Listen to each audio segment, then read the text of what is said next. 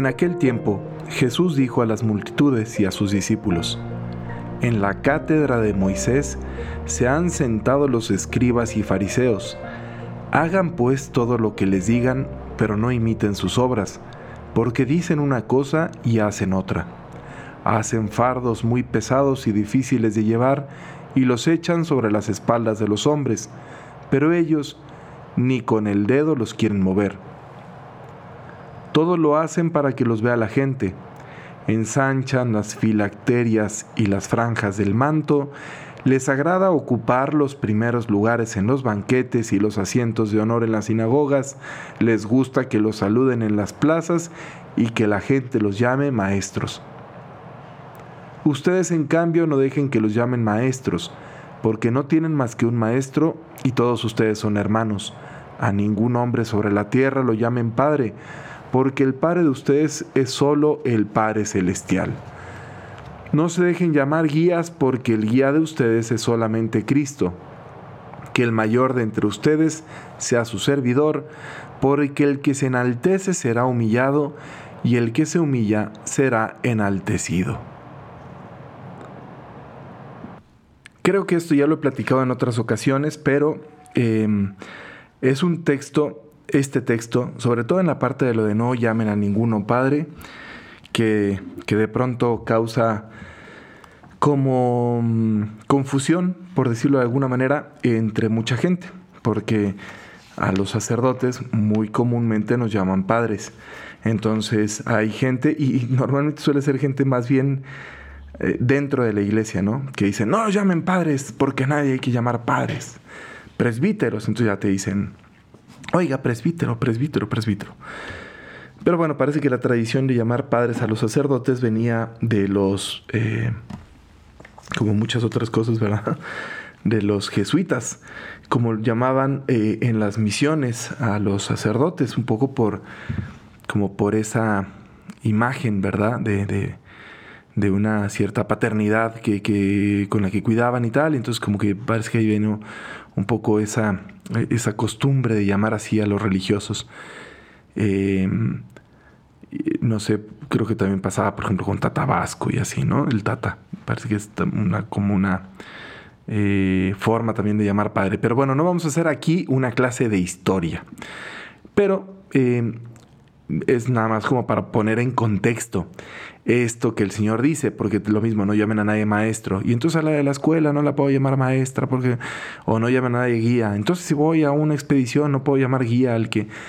El Señor aquí está hablando más profundo, porque incluso, evidentemente, estas palabras fueron en la traducción al español, pero el concepto, eh, lo que importa en realidad, lo que está buscando el Señor enseñarnos es a no ponerle a nadie el título de Dios. Es decir, em, lo, vamos, no sé, el otro día estaba yo viendo un, video, un videito estos de los reels que aparecen por ahí, de, de una mujer que hace como comentarios científicos, ¿no? Hace em, como, sí, como comenta notas científicas de difusión.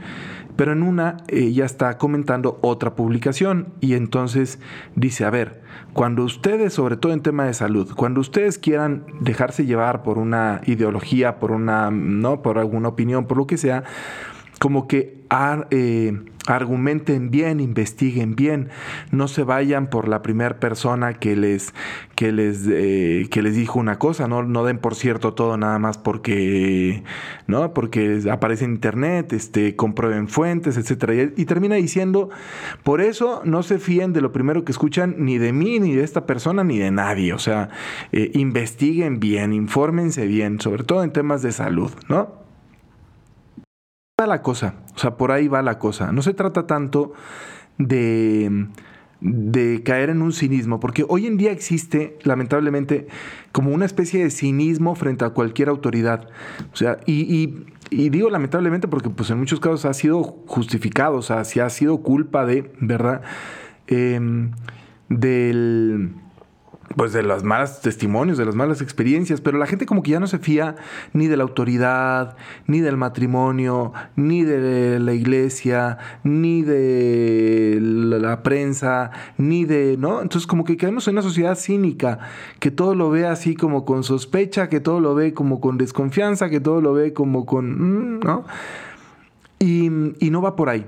O sea, el Señor no habla de que seamos unos desconfiados totales. El Señor habla de que no hay que darle a nadie lo que a Dios se le tiene que dar. Es decir, yo no puedo fundamentar mi confianza última en la palabra de tal o cual persona, sino en la palabra de Dios.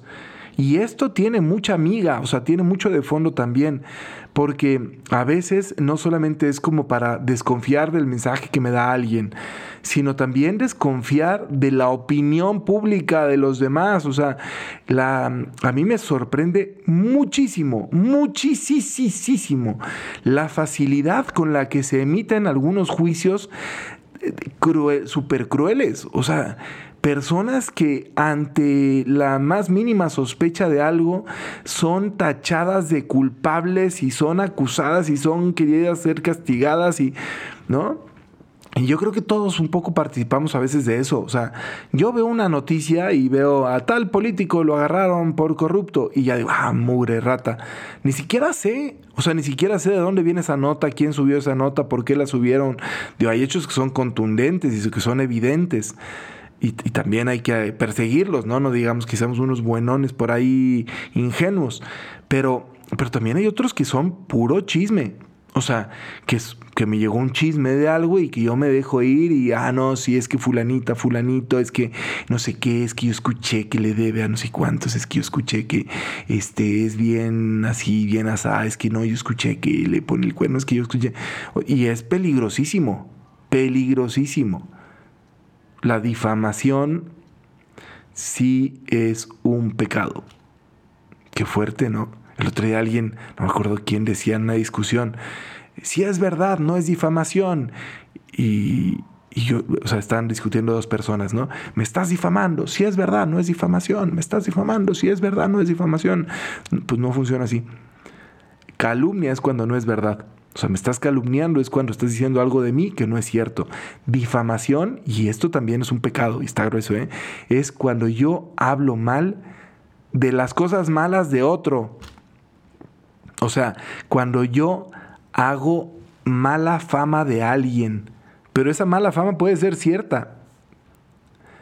Entonces, no puedo decir los defectos de los demás, no, sí lo puedo decir, pero a quienes, a quienes les compete. Oye, si esta persona, si este es un ladrón y es una amenaza para el barrio porque ya sabemos que anda asaltando gente, pues entonces sí se vale que yo lo denuncie y que ponga ahí un letrero que aguas que este es ladrón, ¿no?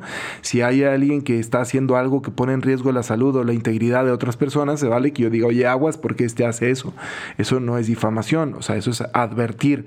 Pero difamar es, imagínense que yo me entero por ahí en alguna eh, otra en un café de que alguien se puso borracho y se puso a bailar encima de una mesa y que se cayó y que mm, tumbó un florero y yo qué sé, ¿no? Eh, difamar sería que yo eso, oye, ya supiste que fulanito se puso borracho, que se cayó de una mesa y dice, ay, sí, no sé qué, oye, supiste que fulanito se puso borracho, oye, sí, siempre se pone borracho, oye, sí, no sé cuánto. Entonces, no se trata de eso, ¿va? Volviendo al texto del Evangelio. Parece que me, me, despisté, pero no, van a ver. Volviendo al texto del Evangelio. Entonces, por eso el Señor habla de no poner la confianza absoluta de llamar Padre, Maestro, Guía a alguien humano, sino a Dios. Es decir, como si Cristo dijera, tú eres lo que eres delante de Dios. No eres más porque la gente te aplauda, ni eres menos porque la gente te abuche. Tú eres lo que eres delante de Dios y delante de tu conciencia. Tomás de Kempis lo dice, no eres más porque te alaben ni menos porque te vituperen, tú eres lo que eres delante de Dios. Entonces, eso es a lo que se refiere Jesús en este pasaje del Evangelio. Dios es Dios, ahí es donde yo tengo que tener mi confianza, ahí es donde tengo que poner mi, ¿no? Mi certeza, porque Dios conoce lo que hay en mi corazón, conoce mis intenciones, conoce mi inocencia o mi culpabilidad, conoce mi conoce el momento en el que estaba cuando hice algo o cuando lo dejé de hacer o cuando no conoce mis motivaciones. Dios conoce, Dios ve la visión más verdadera de mí. Entonces, él es al que puedo llamar padre, porque es el dador de mi vida. Él es el que puedo llamar maestro, porque es el que me muestre y me explica las cosas. Él es el que puedo llamar guía, porque Él es el que me conduce. Pero como en, ¿no? En, superlativo, es, es Él. Y después de él ya me ayudo de los demás y escucho y lo que ustedes quieran. Pero no darle a ninguna criatura el lugar que solo le corresponde a Dios. A eso se refiere este pasaje del Evangelio. Pues muy bien. Hoy es un excelente sábado para pasársela muy bien. Hoy es el día en el que eh, estadísticamente menos gente escucha este, eh, estos episodios de, ¿Qué haría Jesús? Los sábados son el día más tranquilito y el domingo, ¿verdad? Y me parece muy normal. Así que quienes estén escuchando esto, qué gusto saludarlos. Buen sabadito. Que Dios les bendiga mucho. Pórtense muy bien. Bye bye.